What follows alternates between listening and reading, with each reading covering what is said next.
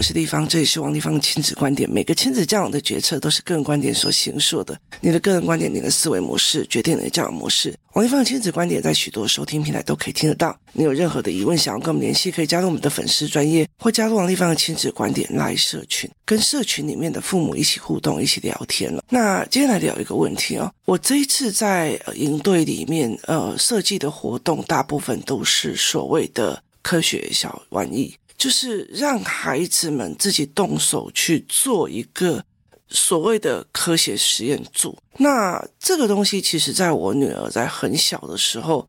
我就有买，那那个时候买的时候，呃，我我我觉得应该有很多的家长都有买，一买就买一个年级的或者是一箱的哦。那里面会有组合好的，例如说压水机，或者是自动投币的机器人，或者是呃，就是电动车啊或干嘛这样子哦。那就会有很多这类事情的东西，例如说太阳能发动车啊，例如说我们这次有。电风扇就是电风扇，然后我们接下来会讲循环，然后叫人性的循环、生活的循环，然后包括你行为而导致命运的循循环，我们都有文本加上这个给他们看。那非常非常有趣的一件事情是，这种科学手作，在我女儿小的时候哦。我就买很多，就他都玩过了之后，我就剩下的要给我儿子的全部都把它放在一个所谓的收纳箱。那后来等到我儿子时间该时间玩的时候去打开的时候，我发现那个收纳箱里面所有的玩具都被玩过，就整个拆完组合完了，就我女儿去拆的。那她拆来做什么？例如说马达，她已经玩过了，她马拿来做什么？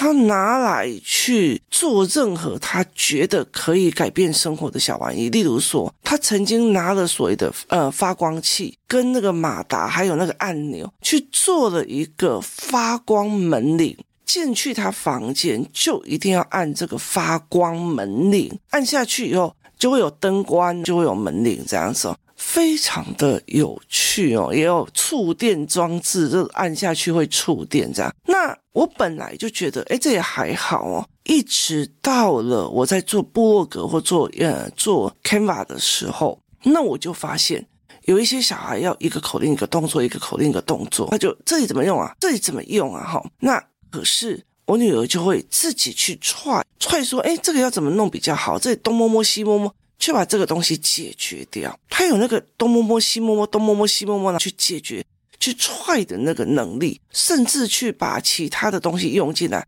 像我今天我有看到一篇呃简体字的呃图文，我觉得不错，那我就跟他讲说，可以帮我做出来嘛，做成我要用教案的东西。然后他就说啊，这有点困难。我说什么困难？他就没有了，其实还好，用照片把简体字的这篇文本拍成呃拍照再。进入了文字生成、图转文、再文转翻译这样子就好了。就是这是他一路上去摸的。可是有很多人就一直在问，接下来怎么做？那要怎么做？你为什么不教我？所以我很气这样子的人哦。我觉得你自己为什么不去摸？你为什么不去研究？那这样嘉宾也很会研究啊，常常会。我跟你讲，我已经研究出来的，来人家怎么弄什么的，怎么？那他们这个东西就是会去摸索，会去探索。那。可是像我儿子就没有办法，我就想这该怎么办？那那时候我就想到了这个原理，所以我也准备了一堆科学玩具给我儿子。可是我儿子好忙哦，他每天有很多的事情要做，所以他就没有兴趣去做这一。后来我就开了这个营队，我就开了这个营队之后，我每一样，因为为什么？因为这个营队之后，我可能会开线上课程，让这一群孩子用科学的语言聊天，而不是干干你娘的这种东西这样。然后呢，我就类似这样子要让他们这群小孩去做。结果呢，这群小孩非常非常的有趣哦。第一天上课的时候，我真的觉得太好玩了。在每一个孩子，你都可以看到，有一个孩子哦，光那个所谓的呃操作说明书，他都要看半天，他没有完全确定怎么做，他不会去动手。有些孩子就直接啪撕开那个。连零件都跑出去了，这样。有一些孩子，他要摆好零件，就照那种所谓的说明书，把轮子两颗先摆在一起，呃，螺丝钉几颗要摆在一起。他要先确定，先盘点装备之后，才要开始做。有有几个小孩，就之前我们在教他呃布洛格的时候，就一直问的，接下来要做什么？那这样做什么？每一个步骤都要问过老师一次，问过老师，问过老师一次，问过老师一次哦。有一个孩子，他其实是已经有在做科学班的事情，这样子，那我们就以为他应该很厉害，他的科学语言也很强。结果就发现他会把所有的，例如说，我今天给他一个呃太阳能机械车的一个一个就是教案，这样就是产品这样。然后把它放在那个桌子上，就做好了以后，桌面清空，放在桌子上，完整标准的，我做好了。于是他在等他的老师来检查，他老师就不理他，他就远远的看着在讲台上的我，我也看着，没有人要去检查。这时候他就开始看旁边的人在做什么，于是他看懂了，旁边的人在拆解。这些零件，所以从第一天一直到很后面，例如说第三天、第四天，他们有好多个马达，好多个轮子，分别用在不同的器材上面。于是他们大量开始做组装，包括有些男生他不喜欢画画手作，我们有一个层次的语言，希望他们用层次的方式做一个美劳用品，很漂亮的一个所谓框画，它必须要层次。你知道，所有的男生都不做，几乎都有男生都不做。把里面所有的素材去装饰他们的所谓的科学拼装车，他们再来有些拼装车里面就串联并联，又加了两颗马达，还有呃马达上面还有个电锯，就做了非常多的延伸创意去做。就这个孩子，他就是一直在等人家把他评比的这个孩子，开始看了孩子之后，开始。乱拼乱凑，那后来我就去问他说：“哎，你们学校的呃科学实验或者是什么是怎么做？”他就说：“就发给你一样东西，做完操作完，然后被老师检查以后就收回去了，就收回去了。甚至例如说，好，其实美术作品也一样，美劳作品也一样。”他把该有的材料包发给你之后，做完这个东西就结束了。他没有要你延伸创造跟思维。可是这一次我就非常故意的，一天至少两一到两个所谓的呃素材给他们，让他们无限的去延伸拼凑去组合这样子哦。那以前包括我或者是我的儿子，或者是另外一个老师的儿子。我们都在困扰他一个人在做的时候，并不会做这些，他也是很无聊的，按照依照套装上面的东西做完以后就觉得结束了。可是这一次，我利用团体的力量，非常鼓励他们乱拼乱凑。形成了一种风潮。我跟你讲，团体有团体的好处，你怎么去营造这个好处是非常重要。所以他就做了这一个，所有的人都在改装自己的车子、机器人跟所有东西。那我就去跟这个孩子在讲，我说，所以你就会每次把东西做好以后就摆在那边等别人来用嘛？他说对，我会等别人来评分。我就说，那你们回去会拆解来用？他说。基本上都不会，因为很忙。那我就说，那你喜欢这一次让你们乱拼吗？他就说，我非常的喜欢，太有趣了。例如说，呃，有一天是一个叫做履带的坦克车，那有些人就会把坦克车的那种所谓的就是炮管放在右下角，有人放在左下角，有人放在上面。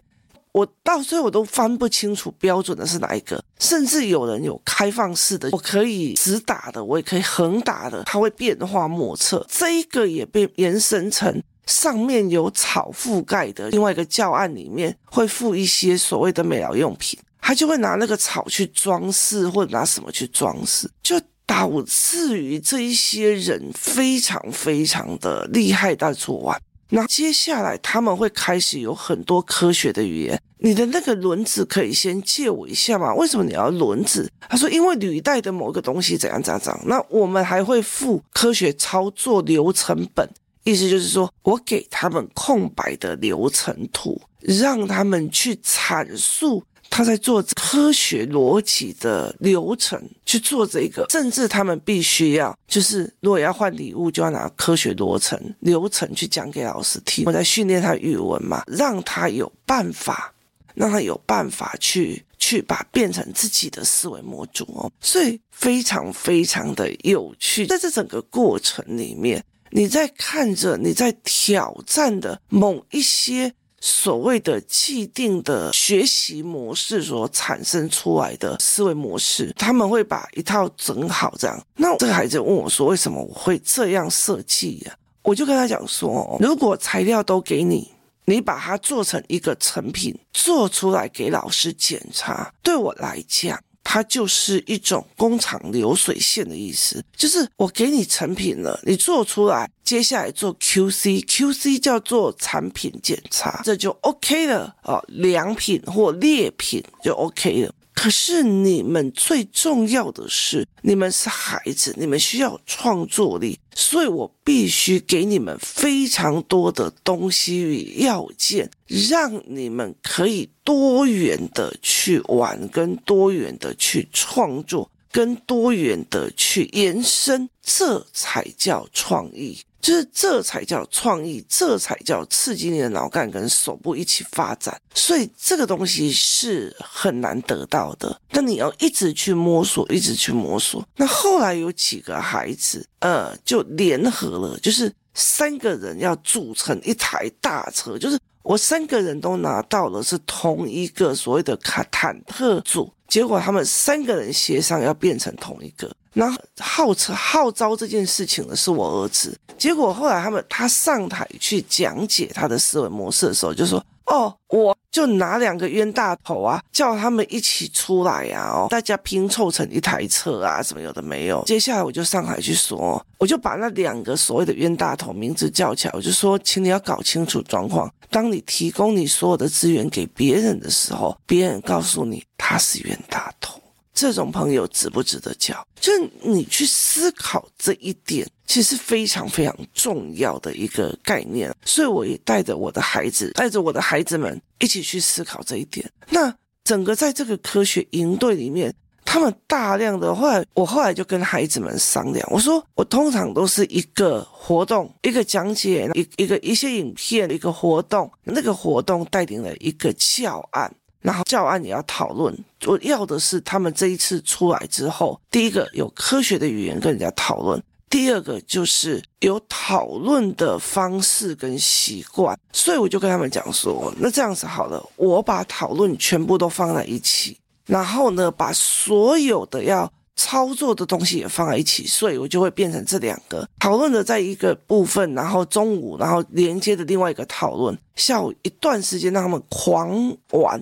这个时候，你就会发现这一群孩子们的共同话题是科学，然后是科学的组装模式，是科学的逻辑。每一个孩子都非常非常的可以跟别人去用这一方面对谈，因为他们有共同话题，你会觉得很幸福。为什么？因为在我们的小时候，例如说在我们小时候，我们常常去去问同学很多事情啊，聊天，可是。在这一个年代的孩子很难看到，为什么？因为以前我们的年代里面，你今天在看什么电视节目，就是三台，再怎么看大家都知道。可是当随着社会越来越多元化，网络也多元化，不是我讲的故事你就会听得懂，所以我们没有对谈的能力了。加上学校哦，像很多学校会限制孩子们聊天讲话，甚至很多的老师都没有办法跟人家对谈沟通，或者是。进行一种所谓的协商会议的感觉，那这件最重要一件事情就是先找出共同话题。所以这一次我就用科学实验组带领着这群孩子有共同的科学组合的语言。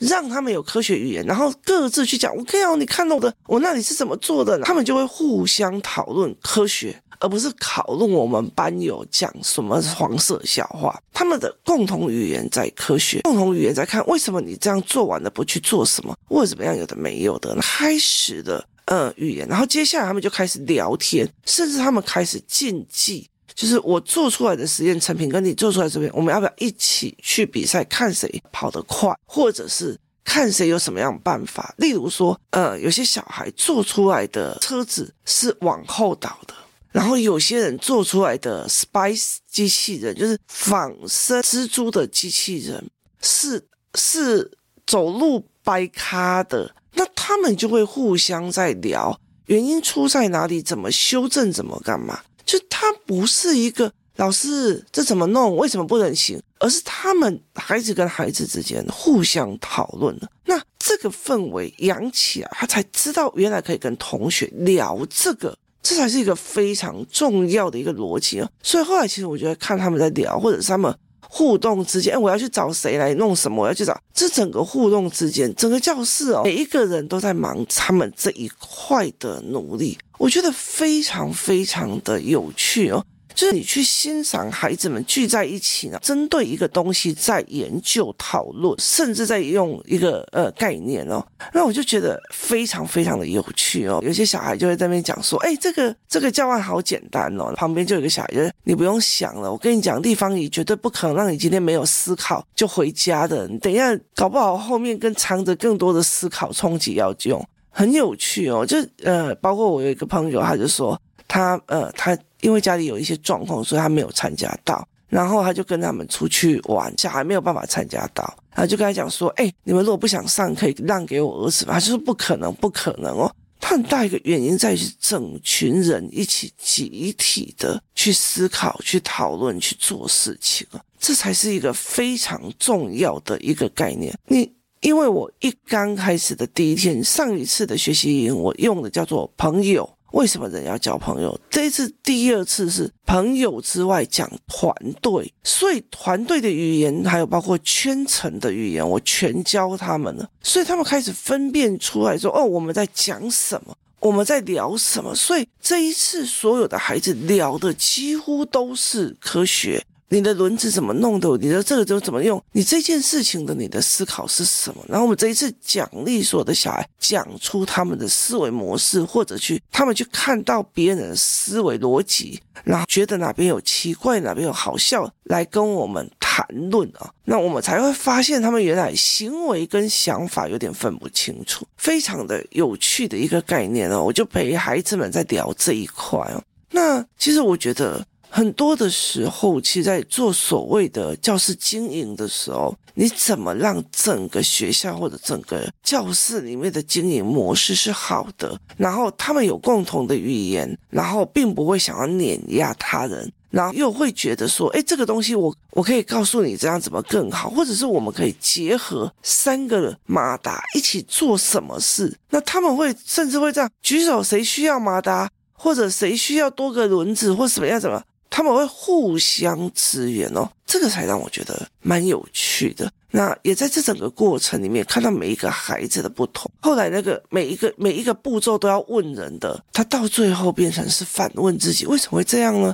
我哪里做不对呢？于是他就开始在修正，而不是每一个步骤都问人，每一个步骤都问人。有一个小孩就是。我不会啊，帮我做。那你再想想看。于是呢，接下来这个孩子几乎也都自己做，太有趣。然后接下来他们在谈的是，那我今天想要回家加什么东西，我的步骤，我的车子就会有什么样的延伸，我会怎么样做，就会有什么样的延伸。例如说，他们拿他们的科学实验本去换不倒翁，然后他们想尽办法要把不倒翁。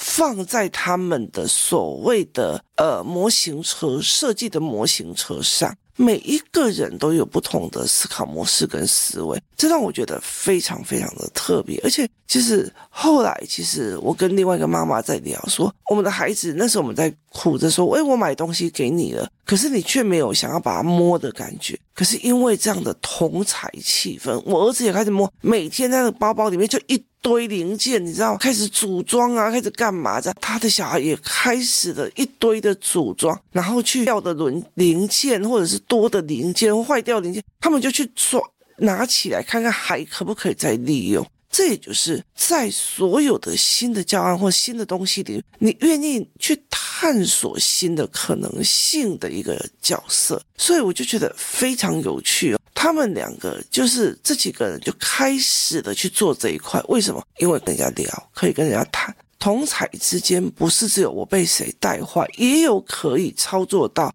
大家一起共好。只是我们的教育体制没有想要去引导这一块更好的状况，它它包括了教案的设计、教材的设计，包括言语的设计，它其实都必须在一个设计里面团体一起做的效果会更好，所以。他们才有办法互相的帮忙，互相的干嘛？这期间包括一个小孩，他就会站起来说：“哎，我妈妈今天生日哦，大家帮她唱个生日快乐歌哦。”那他妈妈就其中一个活动带领员，那所有的人就会呃帮他们唱歌，然后把另外几个人因为唱不起来，没有我跟你讲，小孩没有蛋糕唱不太起来，旁边就哎要帮忙唱啊，这样，然后就开始在那边带头。那甚至有些人就拿起来就是在聊天这样子，很有趣，我觉得。非常有趣，就当你是主导的所有的孩子，他的主要结构是在做科学的语言的探讨的时候，那接下来你就看到他们每一个孩子为这件这件事情在聊天聊得非常开心，然后取得愉悦的时候，就是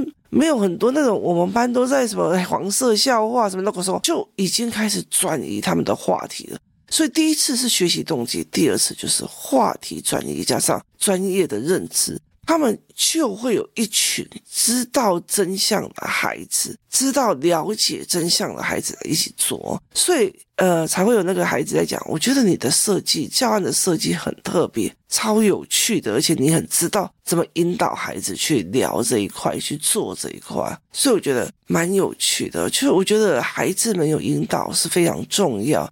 而且我觉得可以一整群一起学，一大群一起学，是一个非常重要的思维模式哦。今天谢谢大家收听，我们明天见。